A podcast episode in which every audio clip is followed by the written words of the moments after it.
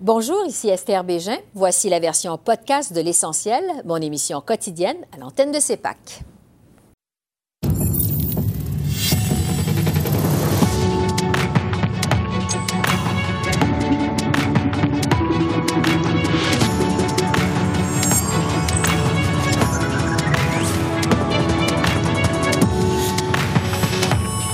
Ce soir, au troisième jour de la campagne électorale, les conservateurs promettent des milliards pour la construction d'un tunnel entre Québec et Lévis. On discute de la plateforme conservatrice avec le candidat Gérard Deltel. Quels sont les enjeux et les circonscriptions à surveiller en Atlantique, en Ontario et dans l'Ouest canadien? L'avis des politologues Stéphanie Chouinard, Frédéric Boilly et Roger Wallet. Et on analyse l'impact de la crise en Afghanistan sur les élections au pays avec le spécialiste Jaber Patali et l'ancien ambassadeur Guy Saint-Jacques.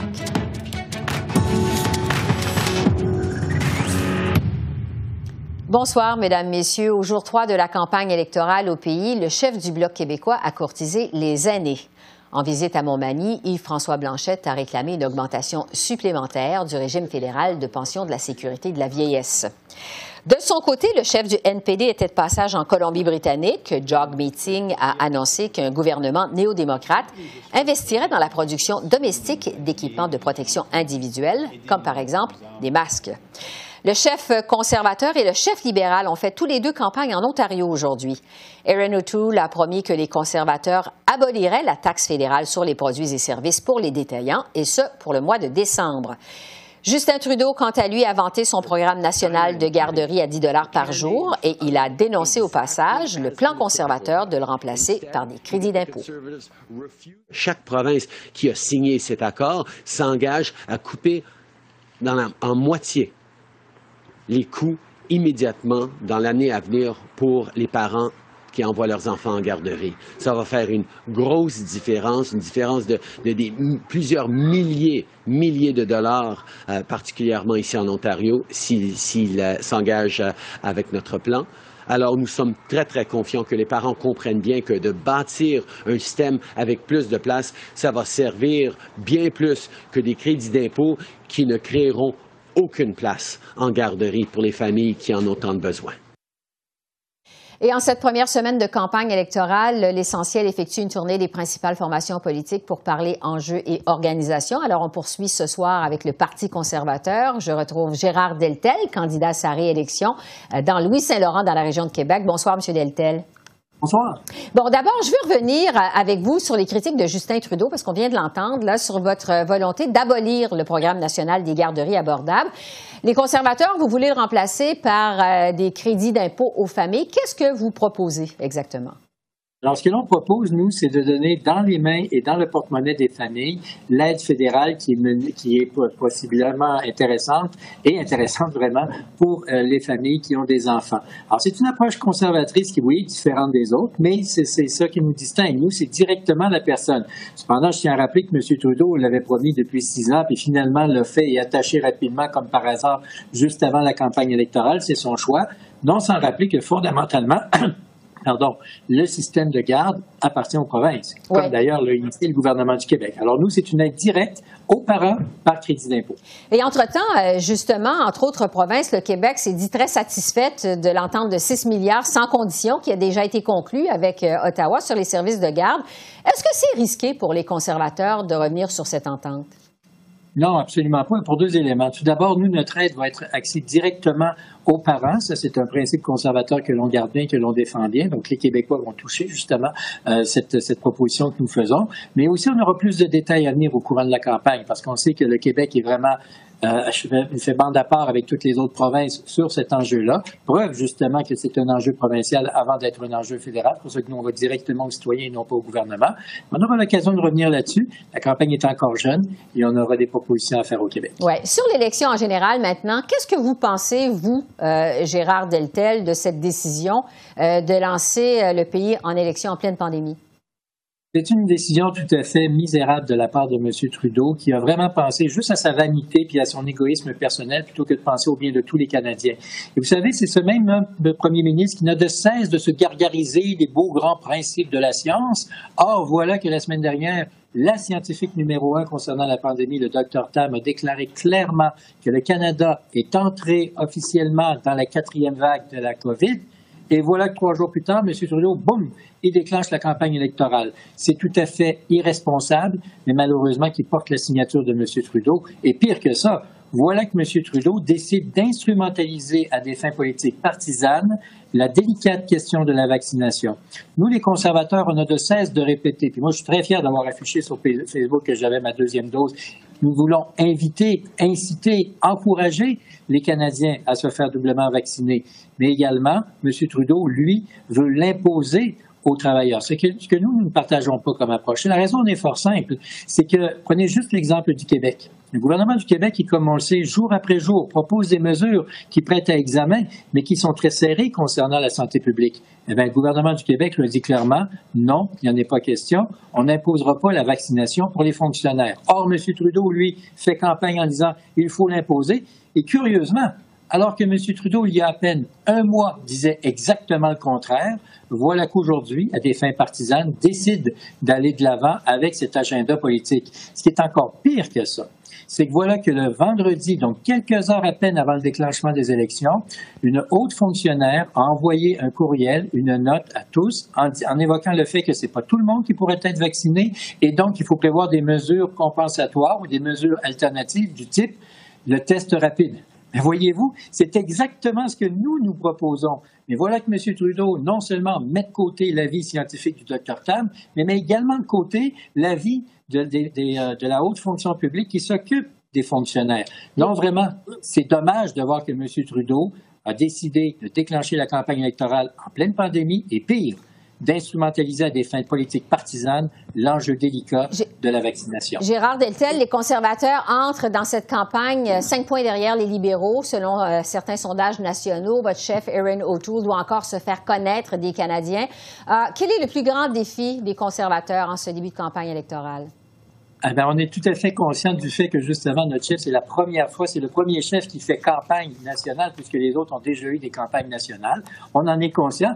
Mais j'ai toujours remarqué que depuis deux, trois jours, depuis que la campagne est commencée, il y a beaucoup d'attention portée sur le programme conservateur, sur le chef Aaron O'Toole, et c'est parfait. C'est ça une campagne électorale. Euh, nous, notre plan est clair. Nous, on veut ramener les Canadiens au travail. Je vais revenir euh, justement sur votre plateforme électorale euh, que vous avez dévoilée très tôt dans la campagne, en fait, hier.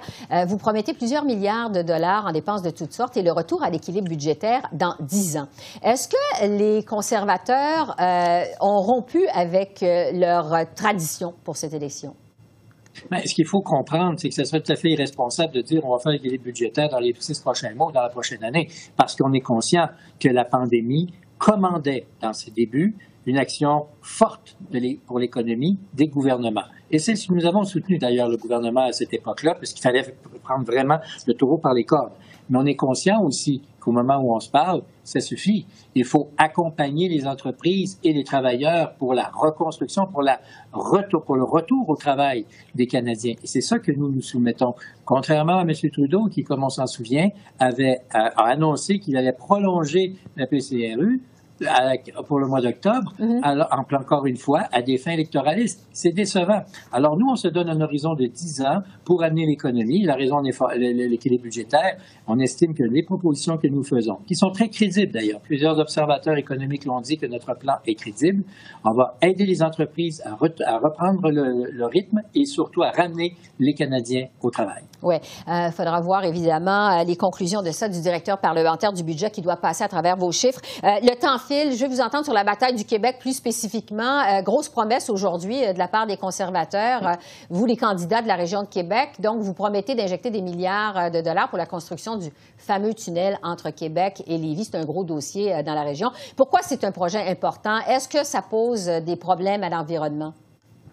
absolument pas. C'est tout le contraire, dans la mesure où justement, ça va amener beaucoup plus de fluidité dans les transports de la région de Québec. Ce projet-là, au cœur de ce projet-là, vous avez le lien entre Québec et Lévis pour le transport en commun qui est essentiel. Et on sait tous que d'ici 30, d'ici 10, 20 ans, les, voitures vont être davantage électriques que des voitures avec, avec de l'essence. Et c'est pourquoi, d'ailleurs, dans notre programme, nous avons euh, l'investissement d'un milliard de dollars pour aider à l'électrification des transports, entre autres avec la batterie. Et le projet du troisième lien va dans ce sens-là. Le projet du troisième lien, ça fait des années qu'on en parle au Québec et je sais de quoi je parle parce que c'est moi en 2013, alors j'étais sur la scène provinciale, mm-hmm. qui a amené, le premier élu à avoir amené ce sujet-là.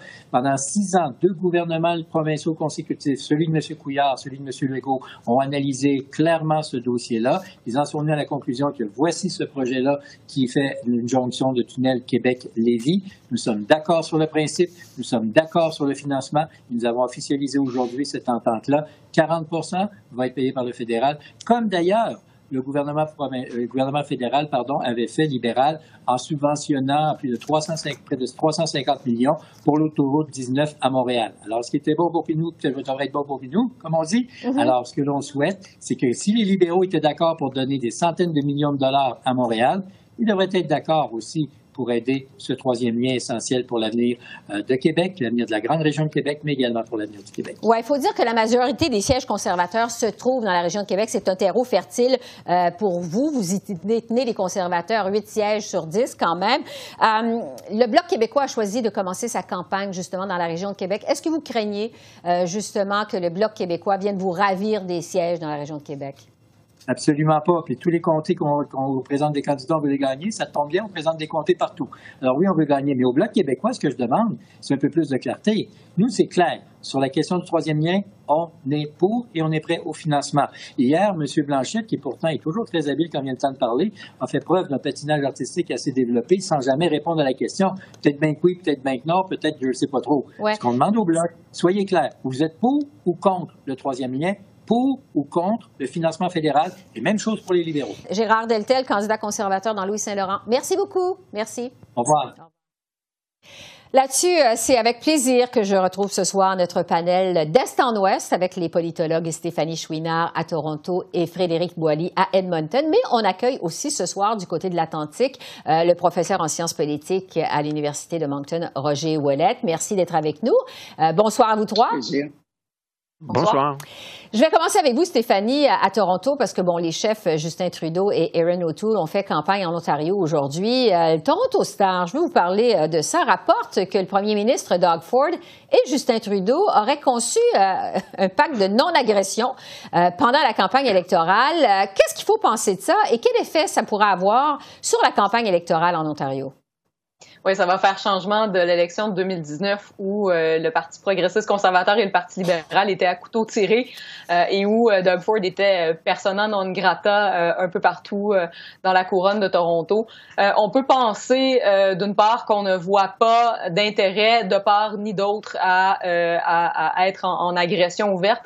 On est non seulement en élection fédérale, mais l'année prochaine, il y aura aussi des élections provinciales en Ontario et on sait que Doug Ford est en assez mauvaise posture actuellement. Les Ontariens sont assez frustrés, notamment de la gestion de la troisième vague de COVID-19 euh, par euh, le gouvernement provincial. Il y a peut-être autre chose qui se trame à l'horizon, euh, notamment la possibilité qu'un accord soit signé au lendemain des élections sur la question des fameuses places de garderie à 10 dollars. Il y a énormément de familles ontariennes qui pourraient bénéficier de cette entente bilatérale et donc peut-être que M. Ford espère que M. Trudeau soit en mesure après euh, les élections de signer cette entente euh, auprès de son gouvernement. Oui, genre d'entente comme il y a eu déjà euh, avec le Québec. je vais aller à vous, Roger Ouellet, parce qu'en Nouvelle-Écosse, les électeurs se rendaient aux urnes aujourd'hui. les derniers sondages montraient une lutte serrée entre les libéraux et les conservateurs, mais les néo-démocrates étaient aussi en croissance. quel pourrait être l'impact de cette élection en Nouvelle-Écosse sur la campagne électorale fédérale en Atlantique? C'est une excellente question. Ben, habituellement, il n'y a pas vraiment un impact direct entre le provincial et le fédéral. Il faut se rappeler, par exemple, au Nouveau-Brunswick, on a un gouvernement conservateur M. Hicks qui était minoritaire. Il a voulu être majoritaire. On avait un gouvernement minoritaire libéral à Ottawa. Donc, il n'y a pas eu d'impact comme tel, mais ce qu'on peut noter, c'est qu'il y a une course serrée maintenant en Nouvelle-Écosse. Les libéraux avaient une bonne longueur d'avance. Les derniers sondages Main Street disent à peu près deux points d'écart entre libéraux et conservateurs. Troisième, bien positionné, le NPD. Alors, est-ce que c'est un avant-goût de ce qui peut se passer au niveau de la scène fédérale, à savoir qu'au moment où je vous parle, les libéraux ont une très grande avance partout en Atlantique, y compris en Nouvelle-Écosse. Est-ce que ça peut se resserrer? Est-ce que la bonne, performance euh, du NPD euh, qui, remonte dans les sondages au niveau national, ça se traduit dans les régions aussi, est-ce que ça peut faire mal aux libéraux en Atlantique? J'ai pas les réponses à ces questions, mais ce qui est sûr, euh, c'est des élections qui s'annoncent euh, intéressantes au niveau national. Et l'Atlantique, évidemment, c'est seulement 32 Ici, M. Trudeau veut sa fameuse majorité aller chercher ses 15 sièges. Ben, il doit euh, aller en Atlantique, garder tout ce qu'il a et faire quelques gains. Oui, c'est la raison pour laquelle on suit de très près ces élections en Nouvelle-Écosse. Frédéric, maintenant, euh, dans l'Ouest canadien, euh, le chef néo-démocrate, Jock Meeting, était justement en Colombie-Britannique aujourd'hui. Est-ce que le NPD pourrait faire des gains dans la province? Est-ce qu'on pourrait assister à des luttes à trois? Comment ça se dessine, la course en Colombie-Britannique? Parce que c'est un des champs de bataille de cette élection.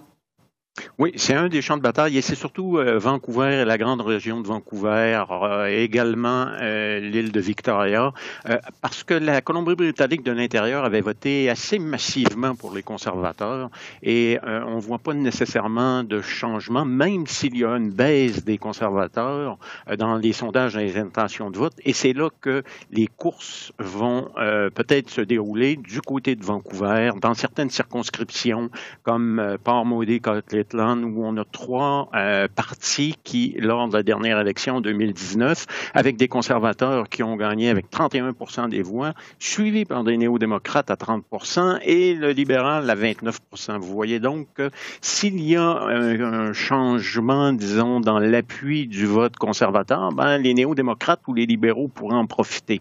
Même si pour le moment, on a l'impression que c'est surtout les libéraux qui pourraient profiter, euh, disons, de l'impopularité euh, des euh, conservateurs et aussi, il faut ajouter un autre élément, les Verts. Mm -hmm. Les Verts euh, qui euh, sont dans euh, des querelles internes, est-ce que ça va avoir un effet sur les deux sièges verts en Colombie-Britannique?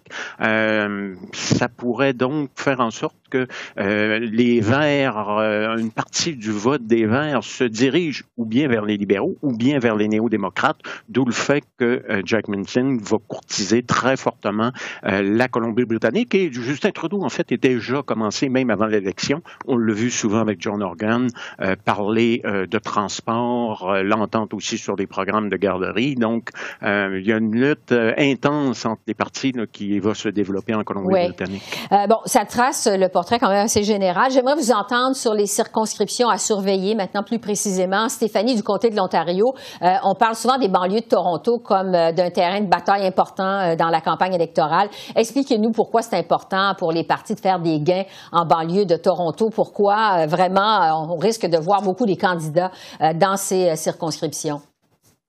Oui, le 4-5-0, comme on l'appelle, euh, et si on inclut Grand Toronto, c'est une simple question de mathématiques, c'est un peu plus de 50 sièges qui s'y trouvent. Et donc, évidemment, euh, dans un Parlement de 338 sièges, 50 sièges, c'est énorme.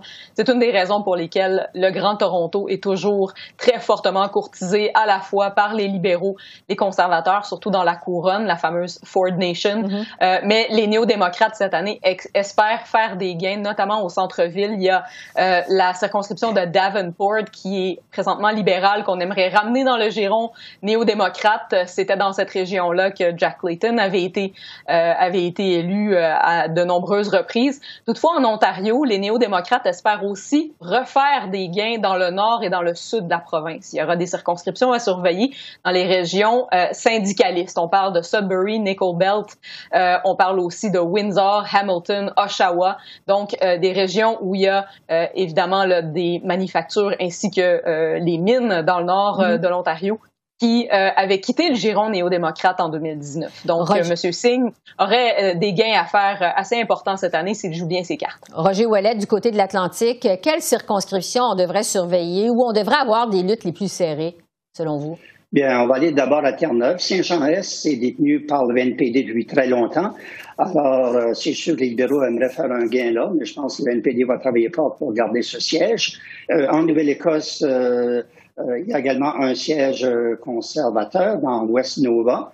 Euh, là aussi, c'est une serrée qui se dessine. Libéraux aimeraient faire un gain dans cette circonscription. L'île du Prince-Édouard, c'est libéral. On ne voit pas vraiment de possibilités. Le Nouveau-Brunswick, c'est beaucoup plus intéressant, plus compétitif. Euh, donc, euh, actuellement, il y a sept sièges détenus par les libéraux. Il faut se rappeler que les Verts avaient fait une percée historique aux dernières élections dans Fredericton. Euh, la députée verte est passée chez les libéraux, donc on voudra garder les libéraux ce, siège important pour eux. Donc, ça fait quand même pas mal de circonscriptions surveillées du côté de l'Atlantique. Frédéric, vous êtes à Edmonton. On sait que les libéraux sont disparus de la carte électorale aux dernières élections euh, en Alberta. ils ont l'intention de reprendre le terrain perdu en misant entre autres sur l'impopularité de Jason Kenney. À quoi on peut s'attendre en Alberta? Il nous reste à peu près 30 euh, euh, secondes. Il faut surveiller deux circonscriptions du côté d'Edmonton, Edmonton Sound, Edmonton Millwoods, qui euh, étaient tombés dans les mains des, des libéraux en 2015, mais qu'ils ont perdu en 2019. Est-ce que les libéraux sont capables de les reprendre? Et du côté de Calgary, les mêmes circonscriptions aussi qui en 2015 étaient tombées du côté des libéraux. Et qu'on a perdu en 2019, est-ce qu'on est capable de les reprendre? Je pense que symboliquement, si les libéraux veulent avoir une, euh, légitimité là, euh, avec une majorité là, qui euh, est des sièges dans l'Ouest, c'est ces circonscriptions-là qu'ils doivent reprendre. À suivre. Donc, ça dresse euh, pour ce début de campagne électorale, en tout cas, euh, le portrait dans l'ensemble du pays avec ce panel d'Est en Ouest. Stéphanie Chouinard, euh, Frédéric Boilly et Roger Ouellette. Merci beaucoup pour vos lumières sur le terrain et on se retrouve mardi prochain. Merci.